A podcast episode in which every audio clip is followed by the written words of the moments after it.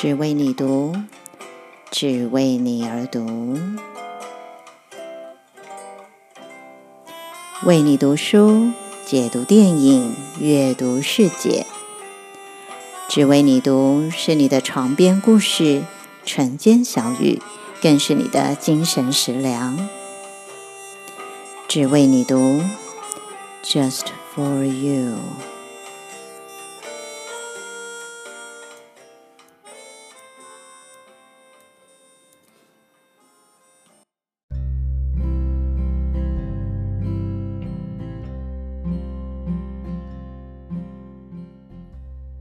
亲爱的，今天好吗？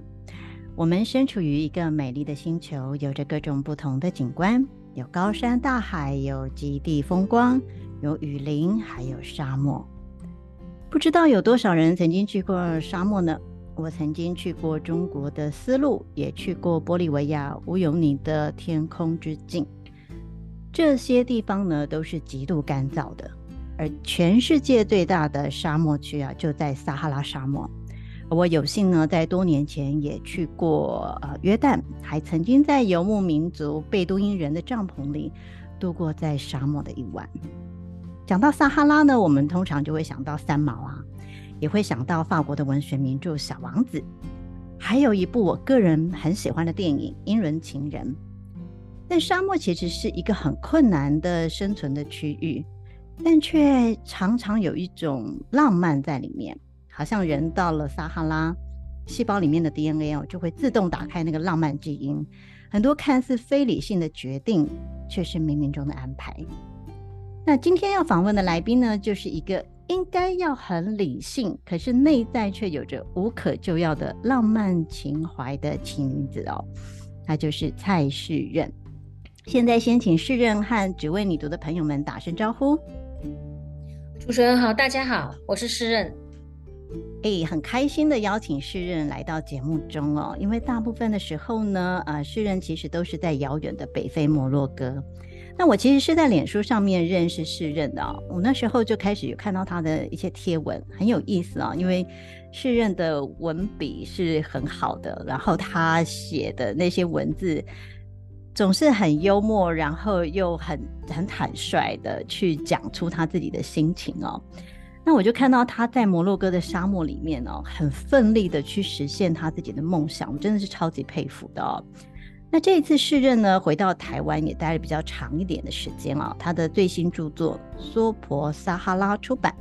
我才终于比较了解哦，原来这些年来他在沙漠里到底经历了什么。那先来讲讲摩洛哥好了。那摩洛哥对我来讲啊，就是一个超级超级异国风情的地方哦。那我记得我我当年在英国念书的时候，呃，那很多年前了，因为欧洲是离北非是很近的哦，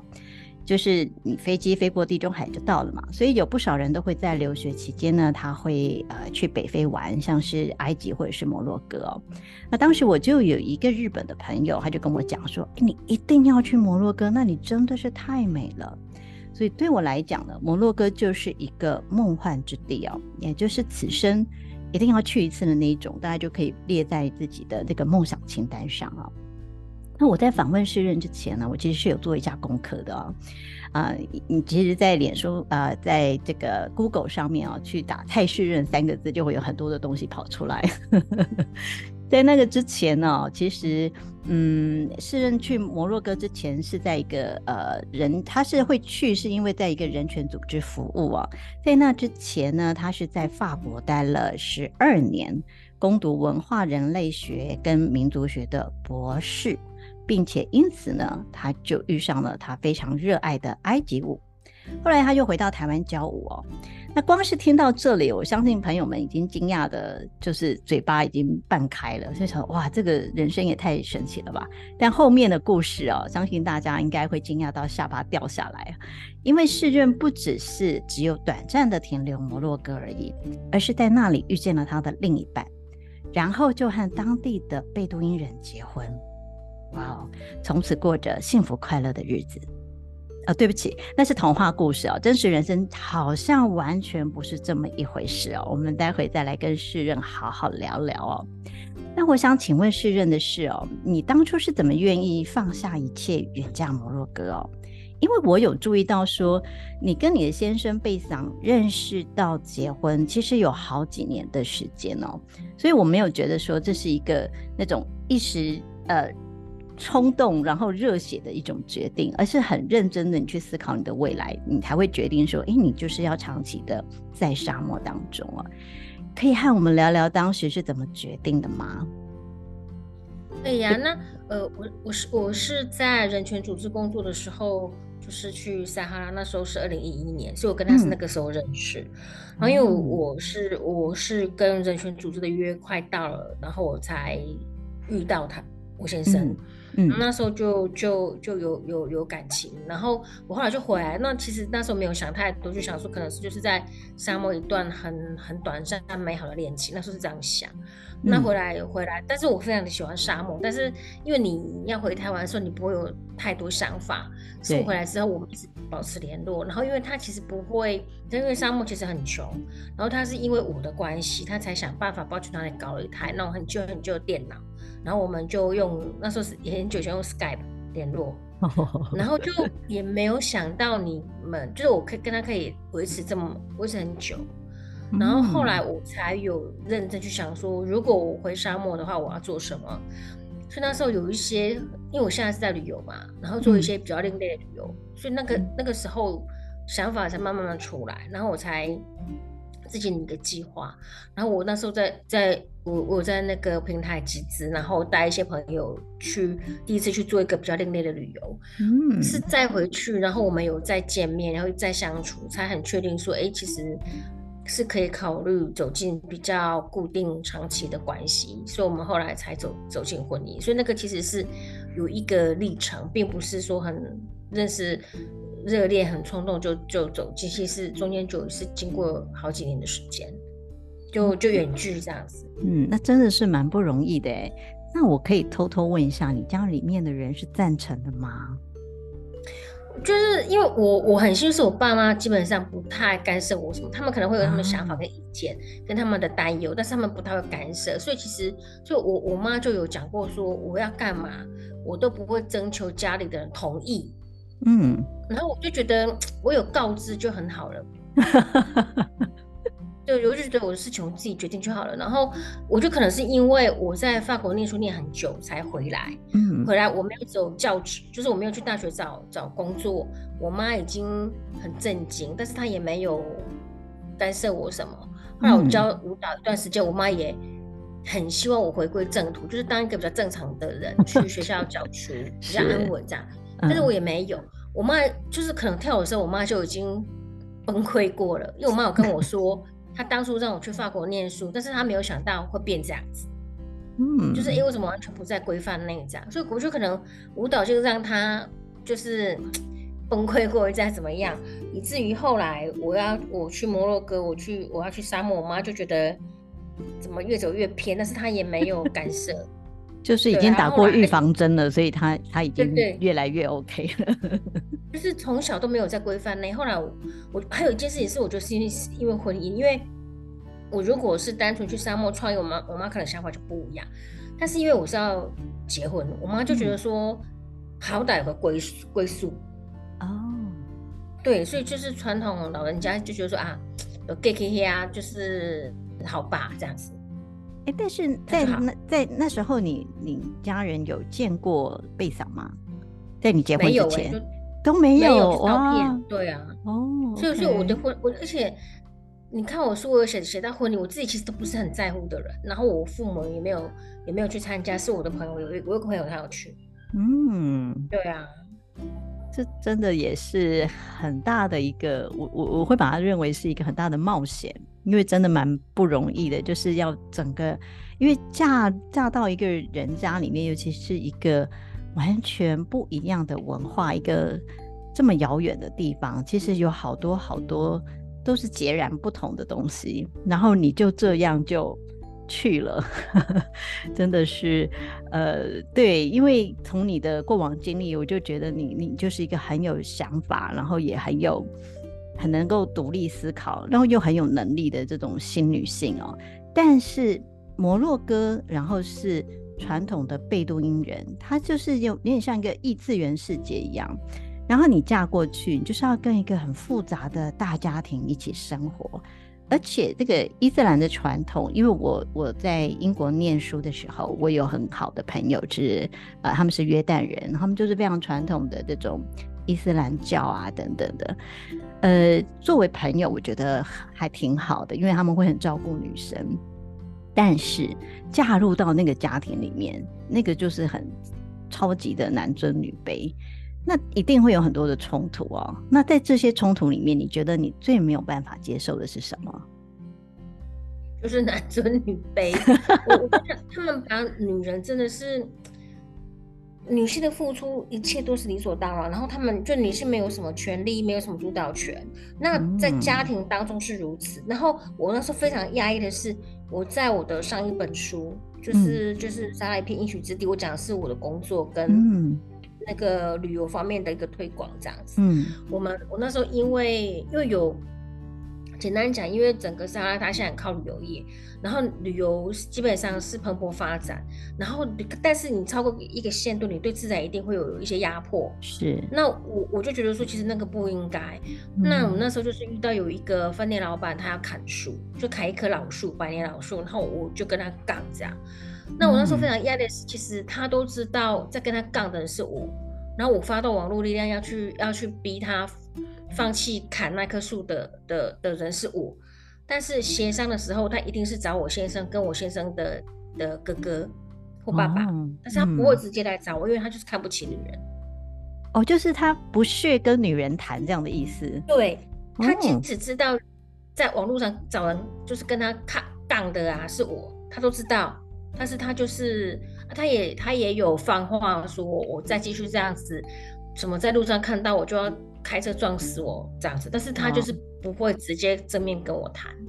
就女性、男性的代理人不，就是男性一定是女性的代理人，就是我没有权利去跟他谈什么，嗯、一定是要让女男性来来替我说话。我觉得很夸张，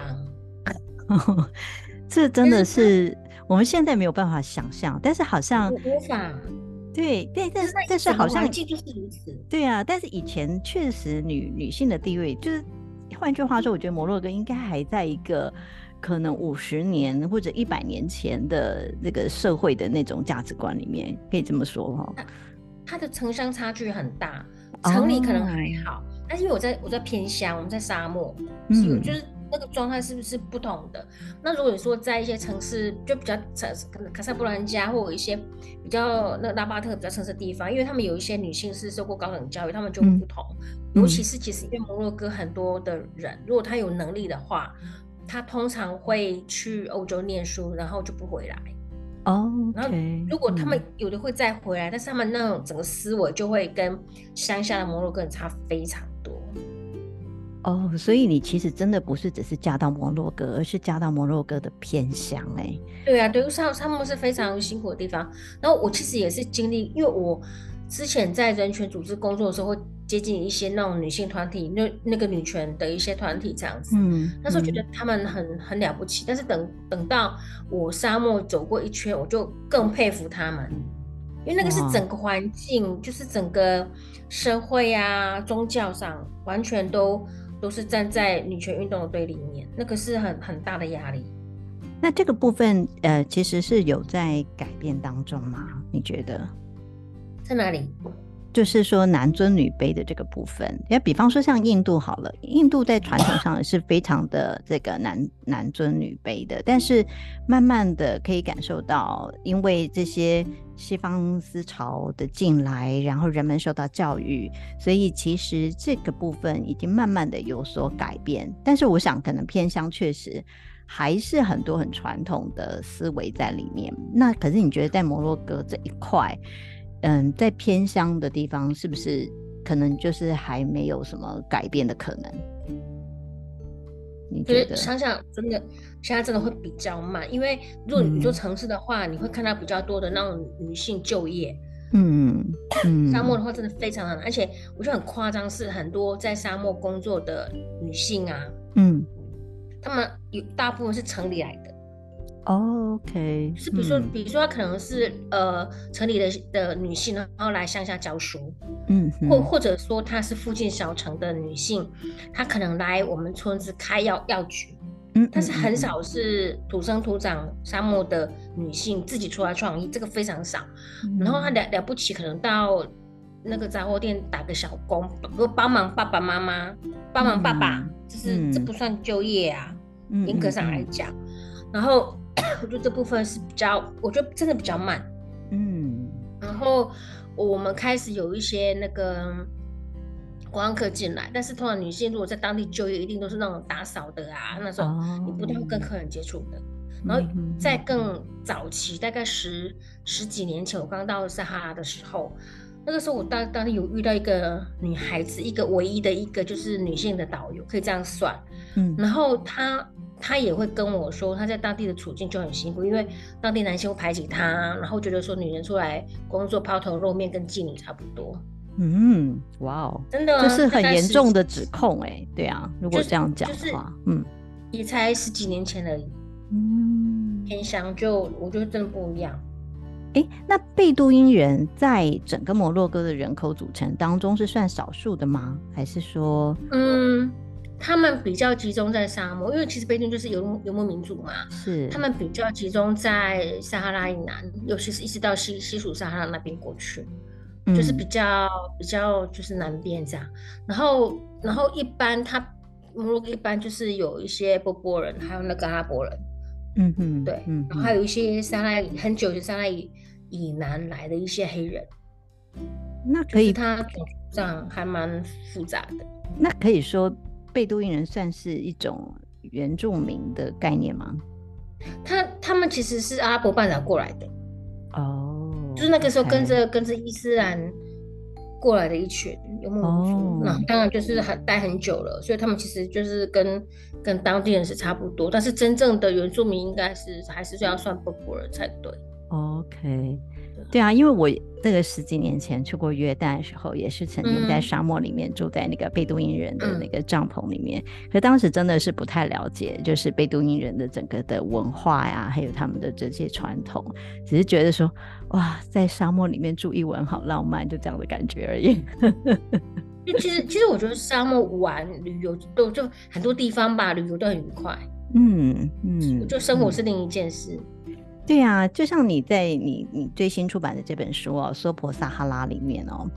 我我觉得我真的是一边看一边这样揪着心这样看的，我就想说，哎，你为什么你还可以继续待在那里不离开哦？干嘛跟这些讲不通的人继续搅和？因为你你的那个书其实真的是非常真诚、很坦率的去讲述你在那里生活发生的事情哦。那因为那个是一个大家族嘛，那那里面真的还蛮复杂的，我还真的不时要拿出里面的小卡，然后对说，哎，谁是谁的小孩，然后看不看出来？对啊，那你这个身为一个就是所谓的异族人哦，你要融入这个传统大家庭，基本上应该是不可能的任务哦。那到底是什么还继续支持着你哦，可以待在那边呢？我我觉得我对我对那块土地有很深的眷恋。嗯。嗯，我其实是因为很多人会以为我跟三毛一样，就是为了爱情留在那里或我过去，其实不是，其实是我对沙有很深的感情。嗯，我觉得就是就是很想要留回去，然后留在那块土地上，在在在在那几年啊，嗯，就一直很很就不想离开撒哈拉这样子。嗯，但但是我对撒哈拉的感情，我没有的触发，我没有写在这一本，我写在。就是前两本撒哈拉，呃，那个那本叫什么？沙漠化为一口井，最后一章我有写过，为什么会那么喜欢？嗯，对啊。嗯、然后这本算是，嗯嗯，从那个时候到后来的延续，这样。就我反正，嗯、而且我一直觉得那块土地在在支持我。嗯，就是我觉得那种来自土地的支持的力量，我在台湾其实没有哎、欸。哦。但可见你应该是前世很多事都待在撒哈拉，不然的话不会有这么深的连接。感觉上应该是这样。也也不可以。我很久以前有朋友帮我看过，他就说我大部分时间都在偏乡当官呐。对，这辈子就念人类学，应该就这意思。比较了解一点，比较容易了解那些很就，就是都都在权力的边缘的那一些人。哎、欸，这个还蛮蛮有趣的，嗯。嗯，因为真的是对土地的眷恋，会让我就是假如那我再试试看好了，就觉得人类比较不重要，土地比较重要。嗯，所以要了解世人的这么多的工作啊，其实是不止这一本《收复撒哈拉》，还有前面是有两本著作吗？等于是这是一系列的书就是了。嗯，我其实我其实说真的，其实也也很意外，就是因为疫我在旅游业嘛，那疫情完不是很惨嘛，嗯、就，就通瞬瞬间没工作，那我就很闲呐、啊，然后刚好有一个就是因缘巧合，我就开始写，就是。呃，那时候我就开始去把，因为台湾通常华文世界对沙拉的认识是从三毛开始，然后很多人就问说那三毛写是真的还是假的？然后我就、嗯、因为其实我那时候在旅游业的时候会有客人问我，后来我才想说，反正我心里是闲着，我就把三毛当年写过撒哈拉的文字都找出来，然后用我在撒哈拉这几年的经验跟眼睛去重新去阅读他当年的。记录或他的写的东西，然后就是去做一个整理，就是他写到的我都把它抓出来，嗯、然后跟我认识的沙拉去做印证，还有很多的考据，因为他那时候其实因为沙拉很大嘛，三毛那时候在的沙拉是西西沙拉，就现在就是呃，就联合国来讲是一块有主权争议的地方。然后就 Chomsky 来讲，它是非洲最最后一块稍微独立的殖民地。嗯、那总之那个地方的政治因素还蛮复杂的。嗯哼。那我就是从他当年生活的那个年代开始的撒哈拉去做一个整理跟爬梳。然后那时候很幸运有有有，就我找了蛮久一段时间，很幸运后来有遇到很好的出版社跟编辑，就是时报时报出版社。然后出了我跟时报的合作第一本就是《沙漠化为口井》。我所知的三毛的撒哈拉，然后从那个开始，嗯、然后我只有在最后一篇有稍微讲到我个人，然后后来因为就是还好，就是就是市场反应还不错，后来才有第二本，嗯、就去年的，就是撒哈拉一片应许之地写的是我在那边做的一些工作，嗯、比如说怎么样，就是我们我觉得我们活在一个气候变迁的时代。嗯，然后在这个时代怎么样去回应，就是我们所生存的世界，然后在旅游业这样，因为撒哈拉其实它有人很久了，但是因为大概近五十五六十年来，因为干旱，那、嗯、其实游牧民族他们很辛苦，就是他们失去了牧草，所以因为他们筑巢而居啊，那老老老天不下雨，不就是等于他们没饭吃？嗯、他们其实很多人因为这样子才走进观光业，嗯、但是观光又很尴尬的是，你超过一个限度的话，对环境又是一个很大的破坏。没错，就就是第二本，上一本就是艺术那那一本写的就就是在工作上，然后这一本才是跟人的关系。嗯，对啊，所以这个叫做蔡旭任撒哈拉三部曲。对啊，如果真的想要多了解撒哈拉，然后对这个地区也是一种莫名的犀利的人哦，真的是可以把这三本全部收集起来一起看了。因为我觉得要做三毛的那个真的蛮不简单的，因为。他都是这么，嗯，应该说年代久远的一件事情了，还要去从当时的那个年代，然后那时候发生的事情去找到他的足迹哦，因为他就是一个传奇吧，甚至我还听过这种传说，说根本没有三毛这个人，然后什么什么之类的，各式各样的说法都有，所以我我就听过。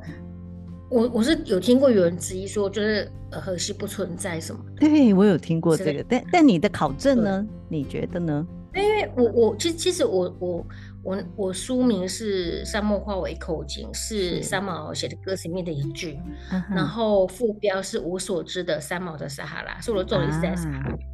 就是我我没有去，因为对我来讲，就是三毛跟荷西。是大家最感兴趣的主题，但是问题是那个都那么久远的人，我也不认识人家，所以我就觉得说我没有要去探究人家的情感关系或怎么样，所以我一直着重在撒哈拉。比如说他书里写到他发生什么事情，或者他描述一个事一个事件或一个一个情境，我就把它放到文化脉络当中去写它，这样子。嗯，我觉得这是一个很有意思哎，真的，嗯。我那时候比较高兴的是，因为有读者看，就是有三毛迷看完了，就是那一本跟我说，他比较能够具体想象三毛那个时候生活的撒哈拉。嗯，对啊，比如说在衣服上啊，工工具上，三毛描述那个东西是长什么样子，嗯、然后在现在有没有可能找到，就把它放到文化脉络当中去做解释，包括说，嗯，我觉得我。我在某部分因缘就比别人好事，比如说像三毛，他有一他有一篇娃娃新娘写到就是一个九岁女孩子结婚啊什么的，然后他有描述她的装扮，就是如果你像像我以前就可能小时候读过或什么的时候，其实是觉得哎、欸、很有趣，可是等到我在撒哈拉生活过几年，我再回去读那一段文字，我就知道他写的是真的，因为。我当年结婚的时候也是被打扮成那个样子。哦，OK，哇，对，所以你就会知道说，嗯，那那那我比较理解，所以其实那本书比较是我我用我的在撒哈拉观察跟我的经验去印证他当年写的那些东西可能是什么这样子，就文化探索其实比较多跟历史，嗯，那感觉蛮像你的这个博士论文的那个延伸，对对对对对，对那种感觉哈，对对对，对啊。好，那在那个娑婆撒哈拉里面哦，这本书里面哦，你你其实就是在讲你在嗯、呃、这个环境里面的遇到的很多相处跟这些环呃跟这那里的人相处的很多的问题哦。嗯嗯嗯、那书里面你也多次提到一位朋友 M 啊，他给了你很多这个灵性层面的支持跟建议啊，我觉得这是书里面很特别的部分哦。那呃，像你这样一个很坦率很。很热爱生命，我觉得就是像一个侠女的人哦，呃，可是你的你原来的这些价值观跟信念，你放到沙漠里面，确实就是就像你刚刚前面讲的，其实是不被重视的，或者是就是格格不入哦。嗯嗯、那 M 的提醒就很感觉就像是一个嗯荒漠甘泉，就是让你好像得到得到了很多的安慰，还有一些指引哦。那你觉得在这段过程里面哦？你得到最珍贵的礼物，或者是说体会啊，那是什么呢？就是像在这样的一个跟这个大家族，也不能讲说是抗争，但就就是有点像是你在里面试着去找到你自己的定位的这个过程。你觉得这里面你你得到了一个什么礼物，或者说你有什么体会呢？主要是说问题都是人跟自己的关系。嗯。就是因为我觉得那个时候，嗯、因为我很幸运，是他那时候其实有有有有给我一些提点一些话嘛。然后他是我一个朋友，然后他就是那种修行人，嗯、我没事不会烦他，一定是非常我自己已经没有办法，我才会问他的意见这样子。嗯、然后他也他大概会跟我讲一些话，但是他也不会。就是，反正我自己明白，然后我就把他的话放在心里去，去每一次有冲突还是过不去的时候，去想再去读他给我的文字，这样，嗯，然后一次一次的反省。后来我就真的觉得说，其实很多的时候问题还是在于自己，因为比如说可能事情发生，我要不要回应，跟我怎么回应，嗯、那个决定权是在我手上。但是别人如何回应跟如何的做某什么事情，那个就不在我掌控当中。然后怎么样在一次又一次的冲突的过程当中去面对我自己？然后很多时候的确，如果我能够释怀跟放下的话，基本上这个事情就过去了。然后可能对方还是同一个人，嗯、但是其实我就比较不不那么受影响。但是那个就是一个很漫长的过程嘛，嗯、因为就很容易被激怒。对呀、啊，因为你是侠女啊，所以你很容易。就是路见不平，你就要拔刀相助了。但是在那个 很就是，对啊，就就会比较辛苦一点这样子。对，在在在那个环境里面，你拔刀相助，好像人家也会觉得那你在干嘛那种感觉。对啊，而且而且我觉得很多时候是，我觉得还好，那个时候他一直有一直在提醒我，然后让我自己去想。不然我觉得后，不然我觉得那那个环境，我就有可能变成是一个很。很愤世嫉俗又很不快乐的人，是是是，所以所以在那个过程里面，你觉得现在你已经可以慢慢的去找到你内在的平静了，就是即使那个环境还是一样，它其实没有太大的改变，但是你觉得你已经是可以更安稳的在那边，因为我我我我猜想是这样，不然你不会还会继续决定，就是说你还要呃回去摩洛哥，还要回去沙漠，我的感觉是这样子。我觉得很奇妙，是我觉得整个流动都不一样，我不知道怎么讲。嗯、我觉得那个时候是深陷当中根本离不开，就像有一个什么漩涡把你困在那里，当你想怎样都没有办法，就是要去面对那个状态，就很很很那个。但是疫情之后啊，我不知道好像什么东西就这样子不一样了。病人说其实也没有工作，大家都没工作嘛。然后病人说就是、嗯、那我就离开写我的书这样子。嗯，然后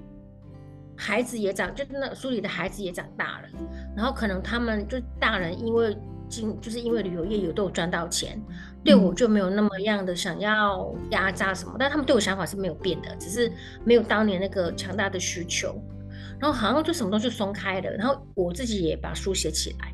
所以我、嗯、我也不知道回去会是一个什么样的状态跟阶段，但是我有感觉到好像什么东西就就这样子转掉了。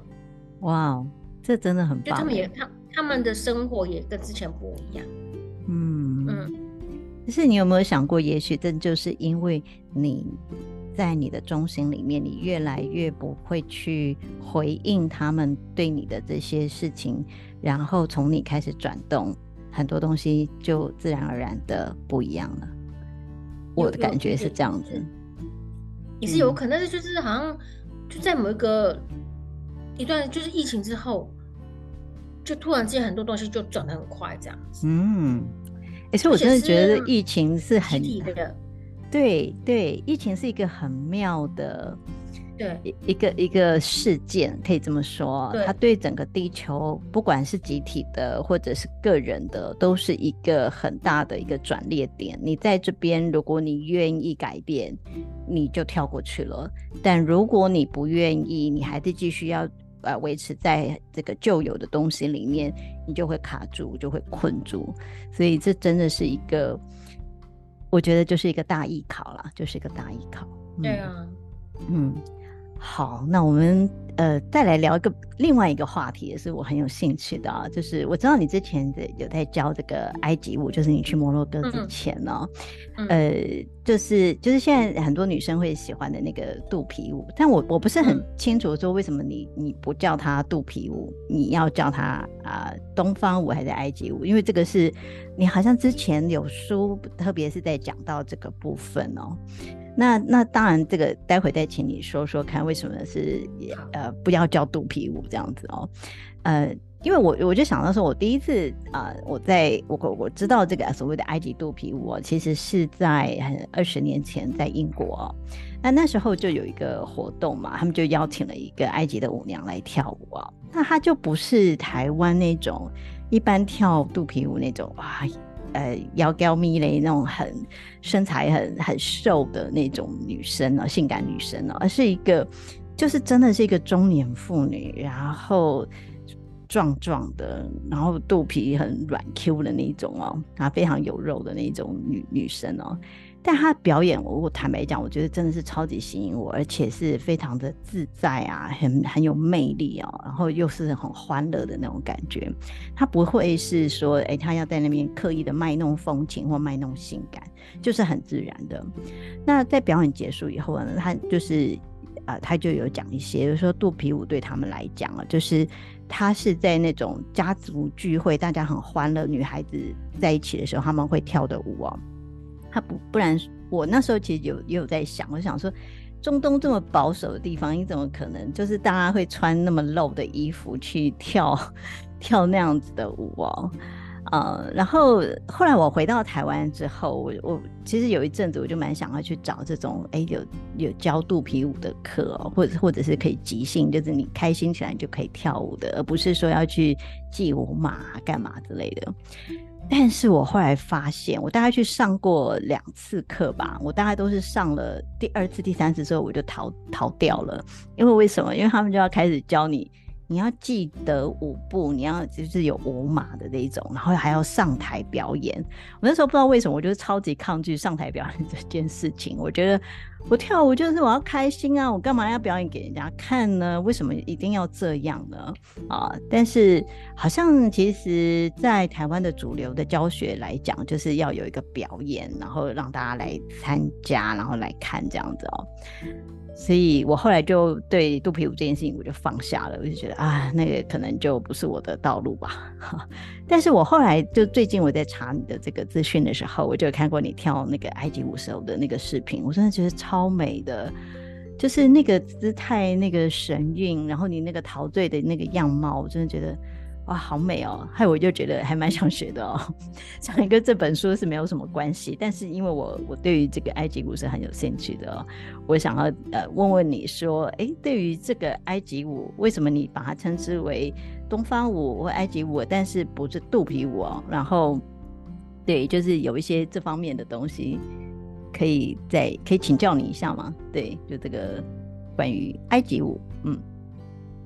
哦，好啊，就是你知道，因为我自己在法国念书，然后你知道那个，因为法国曾经殖民北非很长一段时间，所以其实法国有非常多来自摩洛哥、阿尔及利亚尤其多，然后还有突尼西亚的一些移民，嗯、就是一群就是来自北非的移民在一起，嗯、然后因为他们在一起之后就会跳舞啊，然后其实嗯，你你当初在英国遇到那个埃及舞娘跟你讲的话，其实是真的，因为他们其实舞蹈是日常生活一部分，嗯、就是女性在一起就会跳舞。就很开心啊，oh. 就像我们唱歌，然后他们就就会跳舞，就很自自在这样子。嗯，那我们现在看到那一套就是两节式的肚皮舞，其实是十九世纪的时候，就是那时候开始有一些那种欧洲的一些探险家跑去北非、中东去旅行，然后他有一些画家跟着去啊什么的，然后那时候拿破仑也打过埃及。就是那时候，为了就是我忘了，好像是八十九十几的时候，嗯、那总之就是开始那些画家把一些当地的一些景色带回来，用用画的方式素描啊之类后画起来这样。嗯，然后因为那个时候他们很多时候回来，因为他们现在很多画家根本就没有去过，后来有些画家没有去过，有些有去过。重点是在他们在画的时候，有时候他们需要，因为他们是素描回来嘛，然后再加上是他们在当地能够接触女性很多，就是那一些妓女。就不太可能是正常的女性这样，oh. 已经有特定的一个一个历史社会因素在里面。嗯，到后来之后，就是把那当做素描或一些灵感，把它做成画的时候，他们会找就是欧洲女性来做模特去画。Oh. 那基本上当地女性的衣服有一些特色，那他们可能有部分部分不是每一个，为了要有更吸引人，然后再加上说我们不能否认，那时候欧洲会把一些情欲的想象投射在所谓阿拉伯东方女性的身上，yeah, yeah, yeah. 所以就是开始会有那种袒胸露背呀、啊，然后裸裸露肚皮的话，在十九世纪就开始出现，就是说我们现在说的东方主义。Oh. 然后等到进入二十世纪，开始有好莱坞的电影，他们开始拍一些。东方的题材，然后他们就会把美国好莱坞就把一些对女性情的想象投射在这一些阿拉伯女性的身上，所以才出现了肚皮舞的衣服两节式的。所以这套衣服其实并不是当地人的东西，其实是西方想凝视下的一个产品。哦，对啊，所以所以如果你要在摩洛哥买这种两节式的衣服是买不到的。有啊，因为因为怎么讲？因为电影之外是。这一套衣服跟这个舞蹈的意象，它就扣在一起了啊。最后来，其实即即使是埃及的专业的舞者上台，他们还是会穿这一套，当初就这一套。但是其实它起源是从好莱坞跟呃西方男性对东方女性的凝视开始，但是也就不重要了，大家开心就好。对，就会很多裸露的东西。然后其实还有一点是我，因为其实阿拉伯。现在可能会有些改变，但是早期阿拉伯人对于女性的美，他们其实喜欢肥美圆润的哦，就像大地之母，就是不嫩不嫩，他们会比较开心。对对对，因为我那时候看到那个埃及舞娘，就真的是这样，嗯、对，就是要有胸有屁股，对，肉肉的，就是嘿，就是比较会生那种感觉，不晓得。然后他们其实喜欢，他们喜欢这这种这种身材。然后我其实，在沙漠后有一口井，我写到就是，嗯。三毛在《娃娃信》有写到，那个小女生要结婚的时候就开始被养肥，吃胖胖的，因为他们喜欢白白胖胖的。然后其实这个东西到现在还是，哦，他们喜欢那种不嫩不嫩，所以很到现在还很多沙拉女孩子，她一旦被定亲，她就开始吃，就把自己吃胖胖的。哦，okay. 对啊，所以其实文文文化上差异有。然后讲到舞蹈的本质，是因为其实埃及的或东就是所谓这些。不知道怎么讲，他们就是说，你要说阿拉伯人是说波波人，不管就这一群人，他们的舞蹈其基本上其实是乐舞合一，它是身体跟音乐的相互的呼应，他们就是在音乐当中绽放自己。我当年在巴黎的舞蹈教室，我是被这一份女性在舞蹈当当中自然绽放的美给震撼到，我觉得他们好自由哦，就他们没有舞马了，你知道吗？谁在管你舞马？对，然后音乐一放，每个人就开始。踢档就很高兴的在跳舞，我觉得那种、嗯、那种性感实在是太迷你，就这个目光就看他就说他肚子上肥油真可爱。对对对，我是这种感觉。我那时候看那个埃及舞娘在跳舞的时候，她、啊、的那个肥油在抖动，我就觉得哇，怎么那么美，好厉害。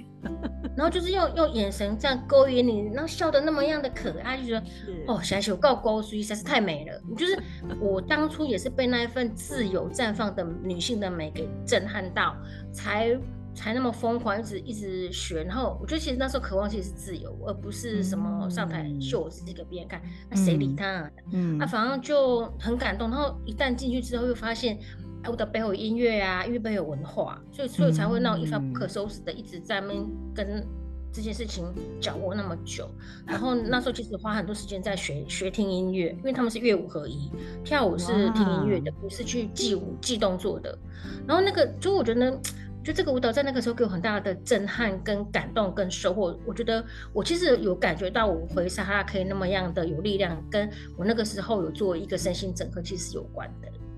哇，我好希望能够上到你开的这个课哦，在在，在舞蹈当中。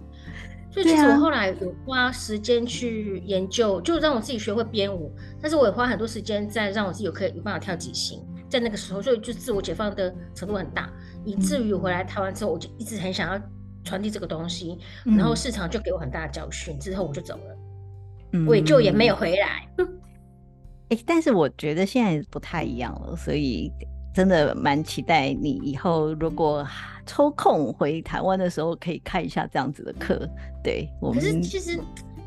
其其实我知道台湾还是有人在。带这部分可我，但是我我可以理解，因为市场的关系，所以你不可能一直那么纯粹去教如何让如何自由，你可能有一部分是需要教五码，嗯、让某一些人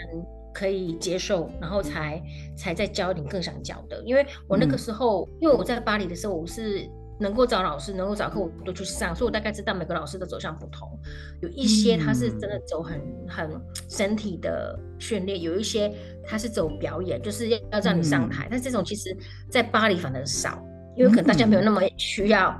上台，才我不晓得啦。反正这个反而少，但是有，对呀、啊。然后就就这样，但是我觉得台湾的环境真的不太一样，因为我后来有理解，因为我本来很。被被社会教训的很很痛苦啦。后来我有理解是，有些女性她可能很早走进婚姻，她没有自己的发展，嗯、以至于等到小孩长大之后，她可能到社大上课或干嘛，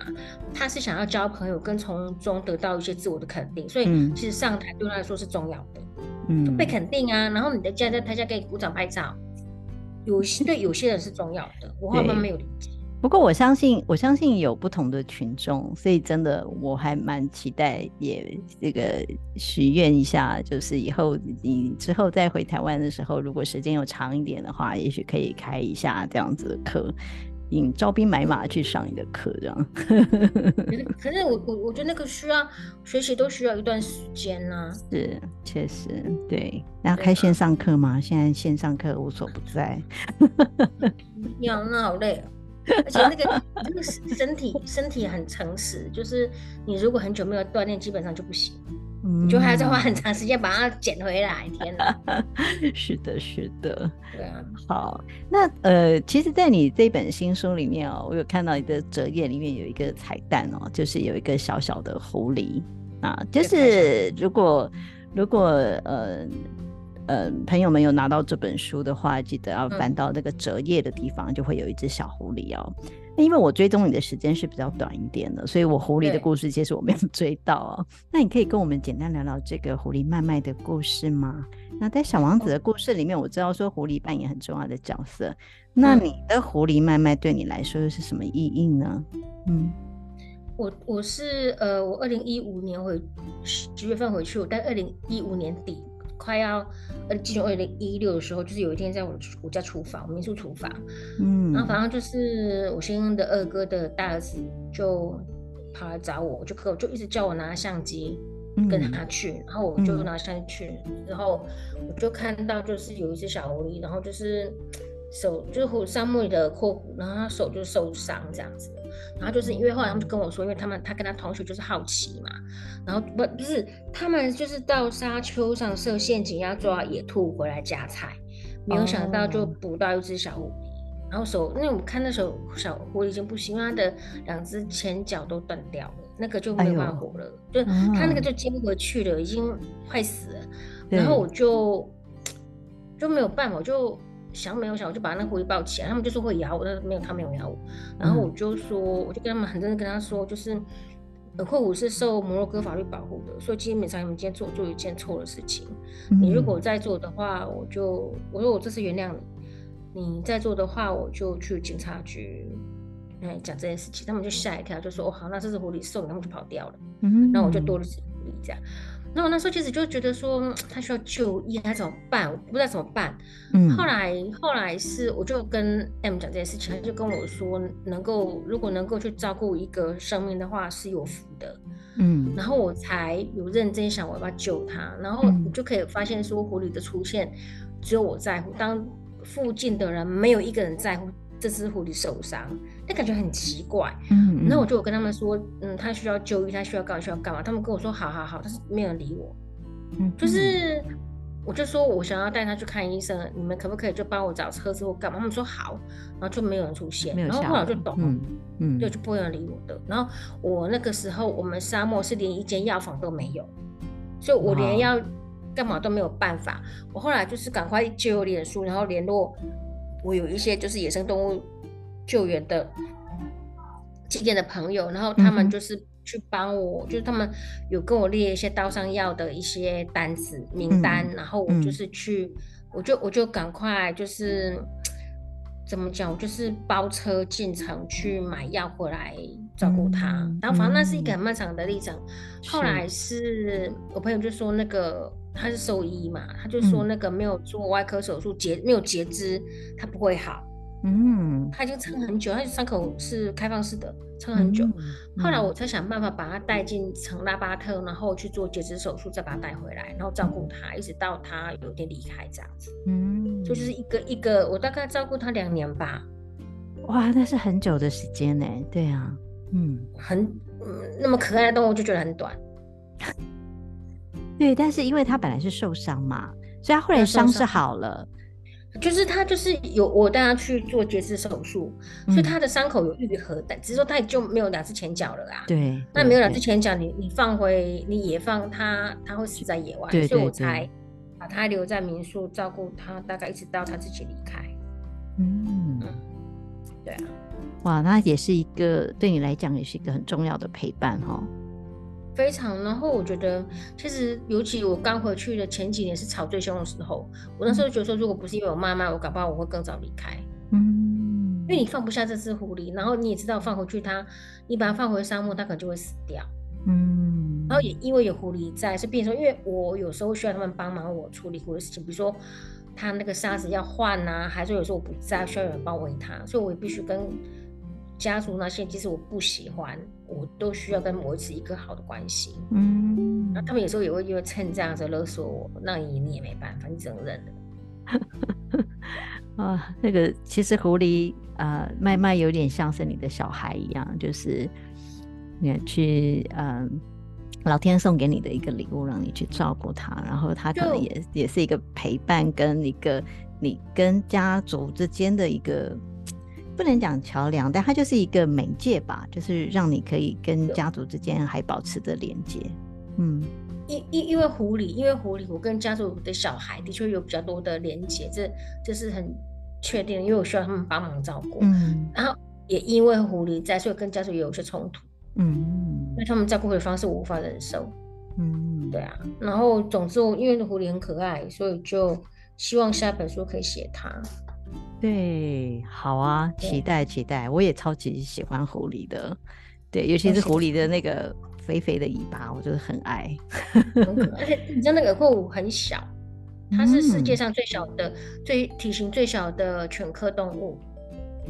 狐狸是犬科吗？是。对，它是犬，狐狸是犬科。我会，我是因为养了它，我才上网查它什么。它是一只狗，没有啦。它原来是犬科哦，这样自己很震惊。然后因为它很小，